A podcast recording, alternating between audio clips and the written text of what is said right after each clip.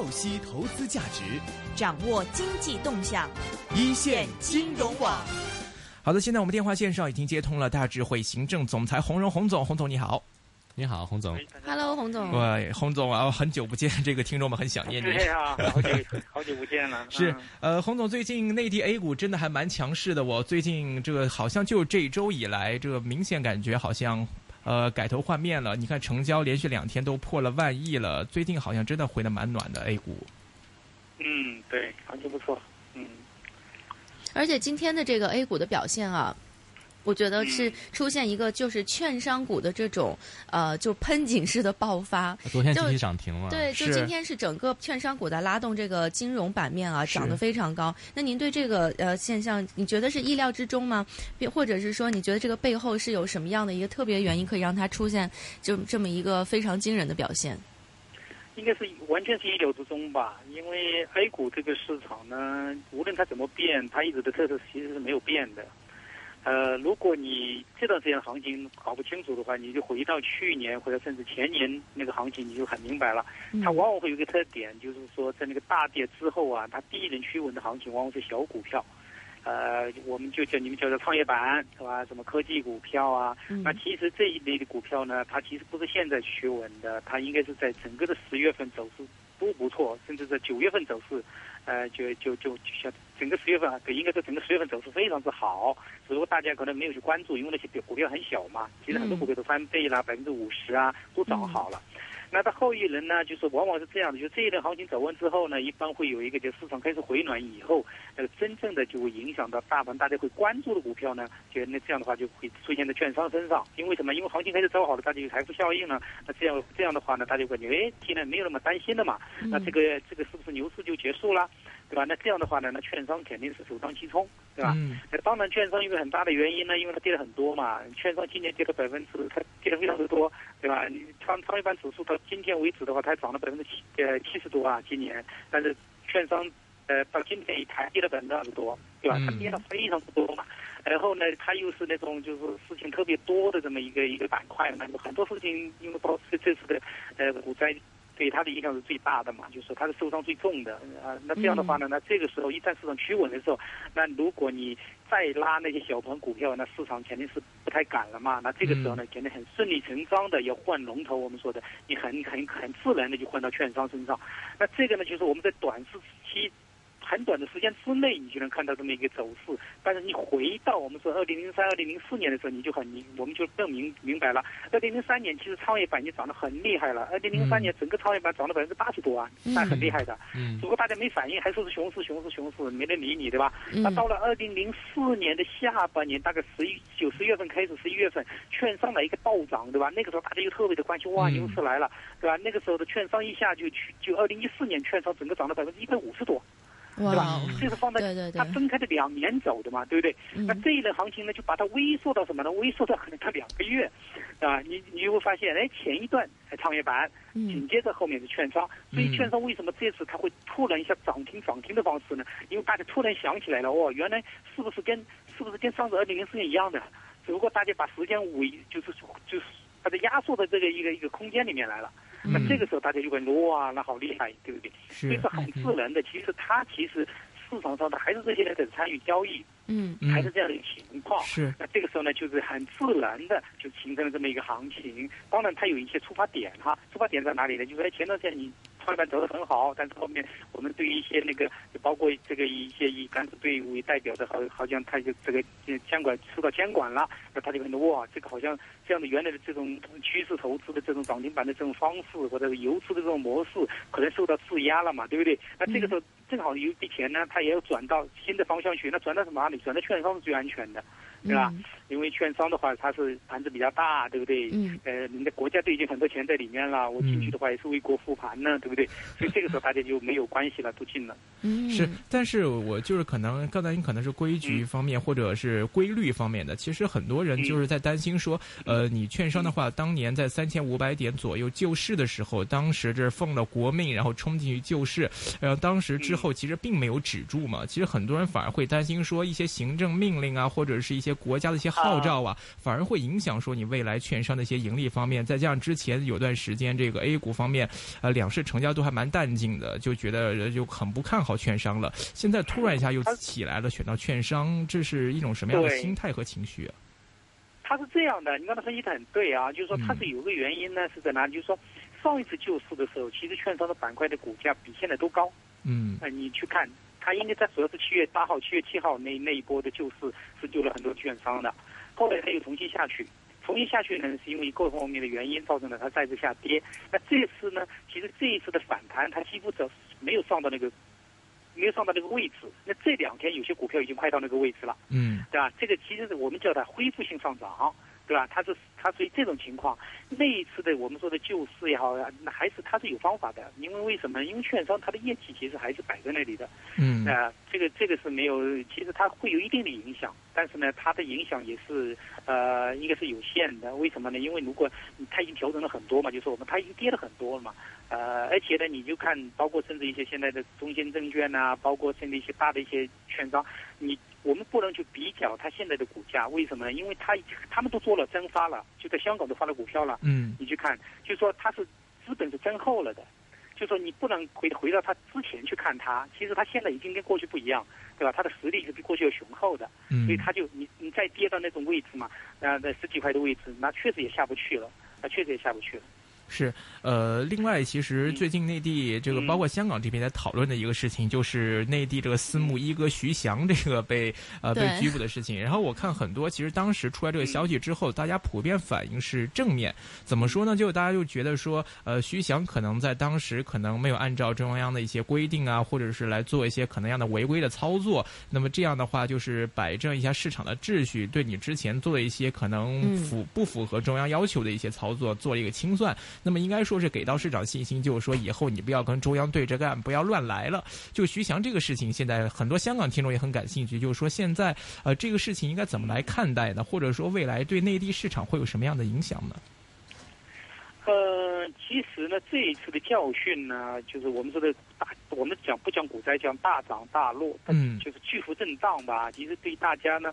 包括监管层，包括投资者，应该说大家都是很蛮震惊的。就这种情况，他没经历过嘛，没有经历过呢，就是后面呢，我们大家会反思，究竟为什么会这样？那在这种整个过程中，我们就会发现呢，那肯定是我们有可能有很多方面的原因，尤其是我们说可能大家对市场不成熟，那不成熟的表现，这个就追涨杀跌嘛。那包括我们的一些机构，其实也在做这个事情。那这样的一个情况下呢，那大家会感觉到那是不对呀。就是我们明知道这个已经可能出了那么大的事情，如果有一些有一些机构，如果只是为了利益，然后呢，然后反而让市场变得更恐惧，那这个时候呢，其实是确实是他在道义上，甚至在很多地方它都站不住脚嘛。那这种情况下呢，我们就希望我们的股市呢，能够哎回归到它一定的理性上来。从这一点来讲的话，如果监管部门对这个方面进行一些打压，或者甚至一些一些反思，那大家市场肯定是欢迎的，这是肯定的。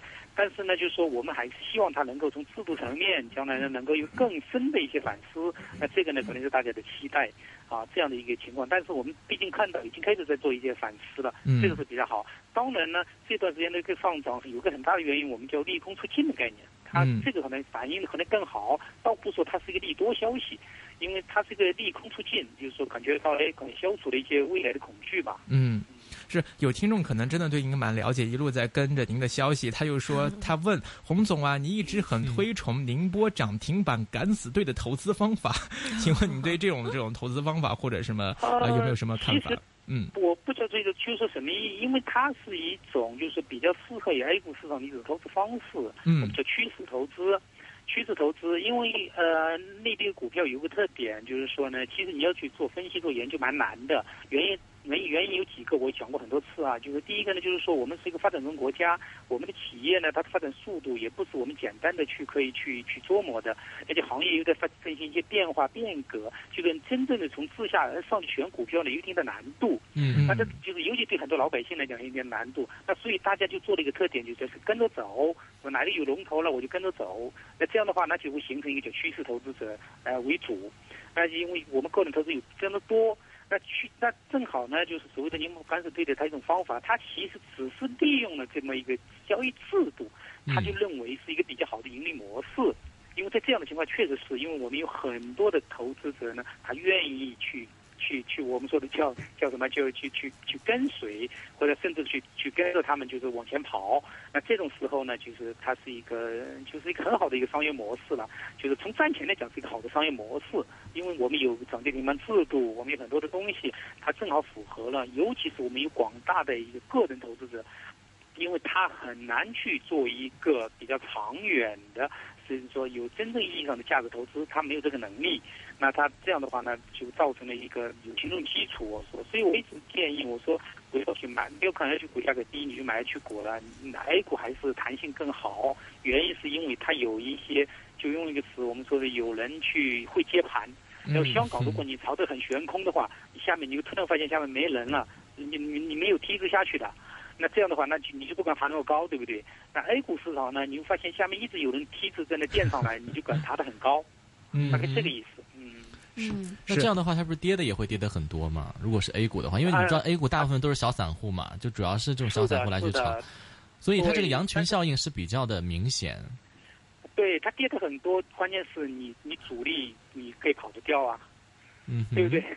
它跌的。就是有，它是你可以跑得掉嘛？就是你是主力的话，你都可以跑得掉，因为一路有人会把你盘子给接走。所所以这么看，A 股其实是表示最后跌的很多，对不对？是跌了点，但是对于那个真正去做庄，甚至去拉股票的那个人，你的损失很小。所以 A 股的话，还比较适合短炒嘛？您的意思是？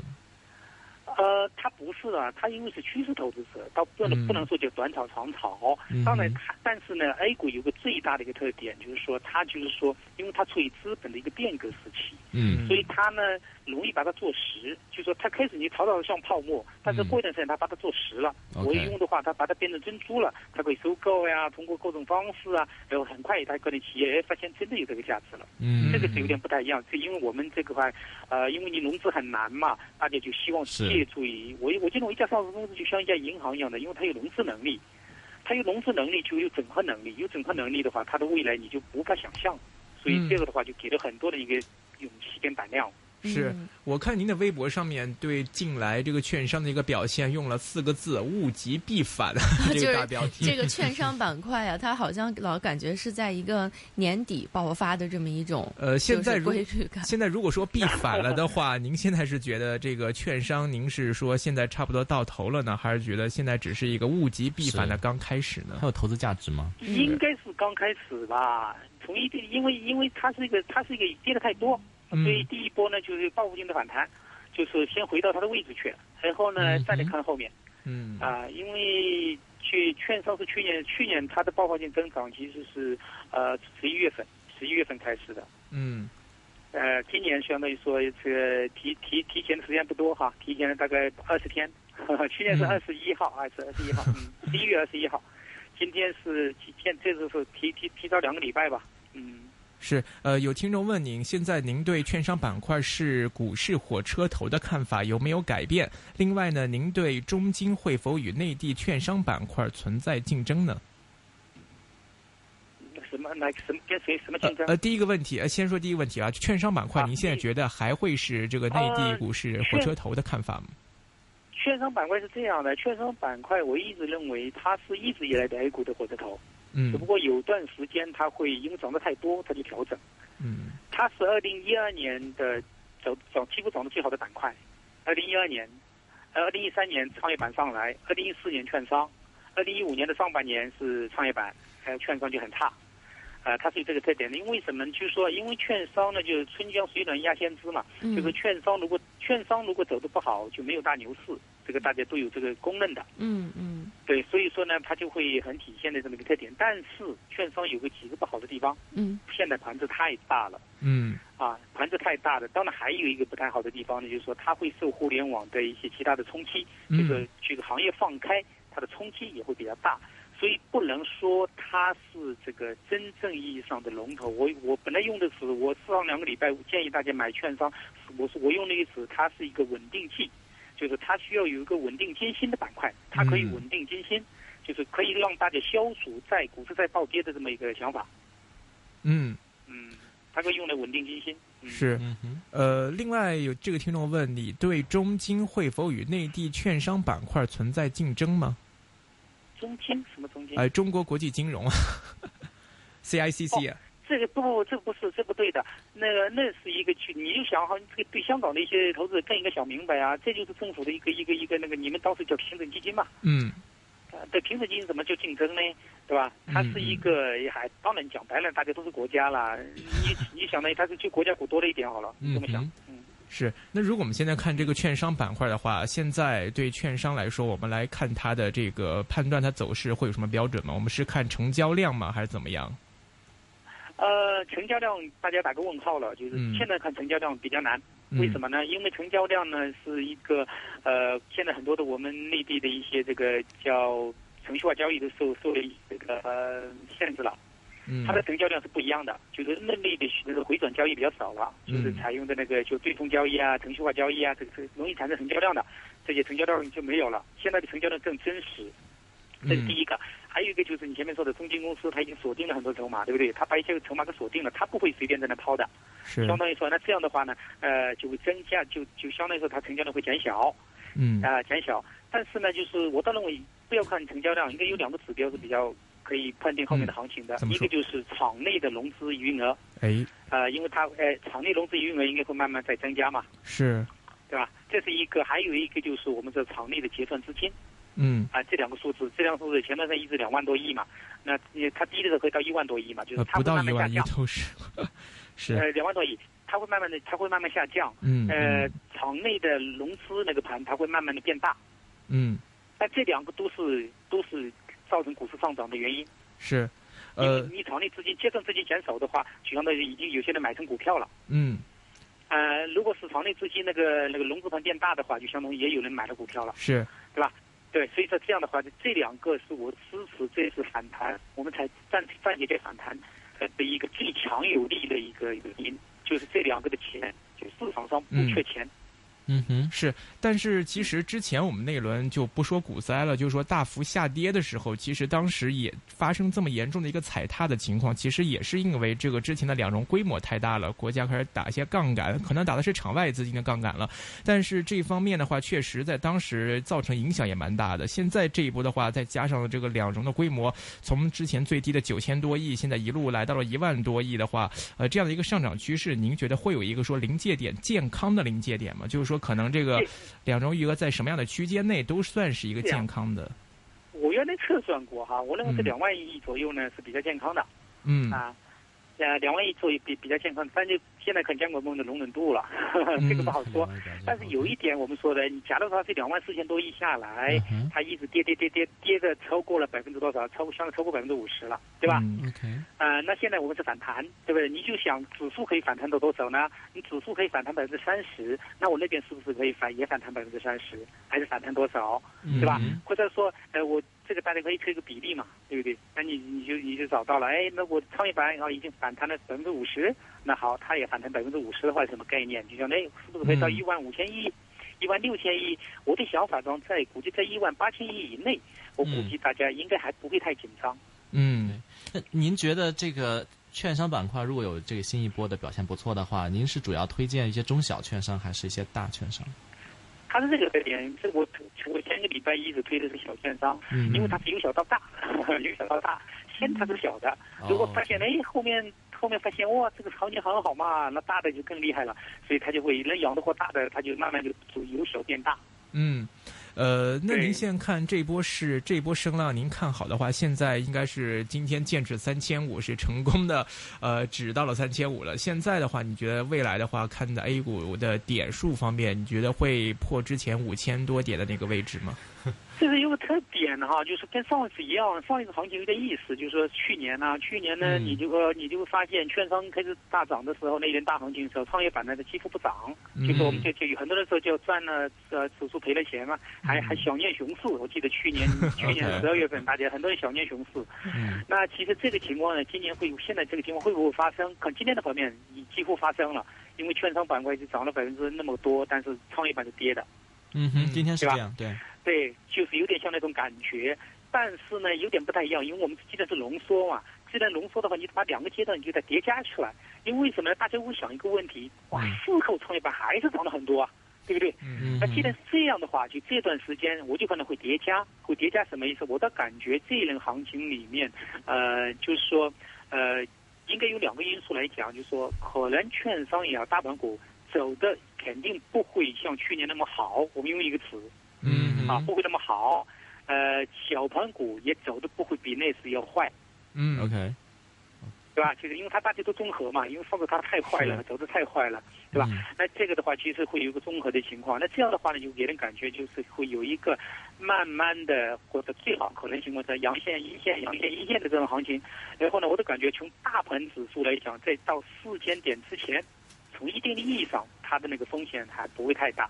嗯创业就那个那个主那个主板啊，主板就是上证指数，但是创业板呢不清楚，因为创业板呢其实那它已经到了压力位嘛，已经到了压力位嘛，那这个地方可能折腾来折腾去的可能性大，我的感觉是这样的，是。那四就是千点会有会有分歧，会有分歧，或者说会有板块会有轮动，会有会有一些折腾，对吧？但是主但是主板呢，应该说券商怎么走了两天，后面应该会速度会放慢。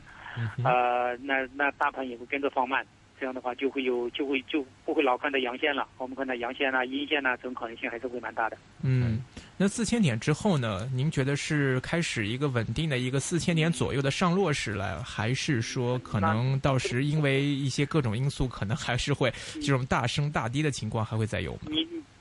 问题不符合我的思维习惯，我一般是没到山顶不看后面的山有多高的，是。等我到了那个山顶，我再来看后面是不是有山呐、还是有峡谷啊？是好，呃，这个另外一个问题，其实就是大家昨天的时候，突然这两市就不不管是香港了还是国这个内地市，其实都有一个大幅抽升，大家都在早上的时候就开始关注到说这个央行发了文章，是周小川的文章，说深港通啊，可能又是年内开通，没想到中午的又出来澄清了。其实这样简单来说，它其实是个乌龙事件嘛。但其实的话，大家想，呃，以央行和周小川之间的关系，在这样的时间摆一篇旧的文章出来，呃没有理由是不知道的，或者是误放的。这中间是不是就怎么来解读？是不是有影射的某些内部的含义什么的呢？